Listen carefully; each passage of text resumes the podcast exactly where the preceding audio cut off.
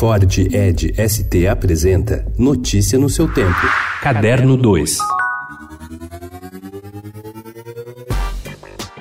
Entrevista com Ana Maria Machado, que festeja 50 anos de carreira com novas edições e homenagem na Bienal. Ela já foi jornalista, fez programa de rádio, foi dona de uma livraria e, entre uma função e outra, jamais deixou de escrever. Com 12 anos, teve uma redação escolar, Arrastão, publicada pela revista Folclore. Profissionalmente, porém, sua estrela aconteceu em 1969, quando publicou histórias na revista infantil Recreio. Desde então, nessas cinco décadas de produção que comemora agora, já soma mais de 100 livros publicados no Brasil e em mais de 17 países, entre obras para crianças, adultos e de não ficção, alcançando mais de 18 milhões de exemplares vendidos.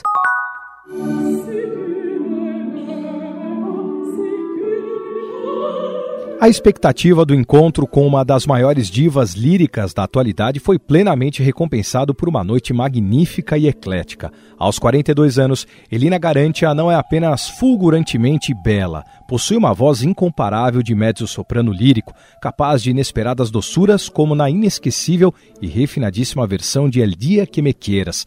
Um presente final depois de quatro estas, com o público literalmente extasiado recebendo seu beijo de boa noite e de incendiar corações e mentes com sua Carmen. O concerto será repetido nesta segunda às nove da noite, de novo na Sala São Paulo.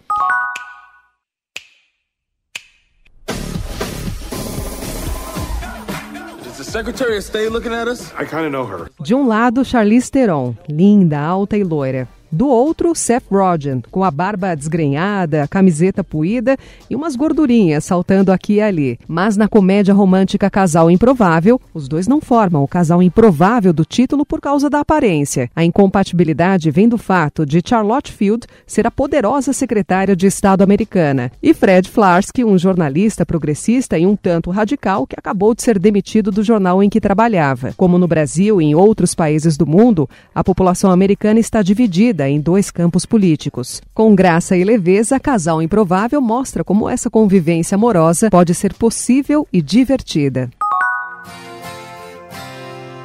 She's a good Representantes do rapper Tupac Shakur e do roqueiro Tom Petty, ambos falecidos, integram um grupo que busca uma indenização de pelo menos 100 milhões de dólares do Universal Music Group pela perda de gravações valiosas em um incêndio no ano de 2008. O processo coletivo, iniciado na última sexta-feira, é o primeiro contra o selo desde que o jornal The New York Times publicou uma investigação que revelou a destruição de cerca de 500 mil gravações, entre elas fitas originais. Segundo o texto do processo, o Universal Music Group arquivou as fitas masters contendo os trabalhos dos demandantes em um depósito inadequado dentro do prédio da Universal Studios, cujo risco de incêndio era conhecido. Notícia no seu tempo. É um oferecimento de Ford Edge ST, o SUV que coloca performance na sua rotina até na hora de você se informar.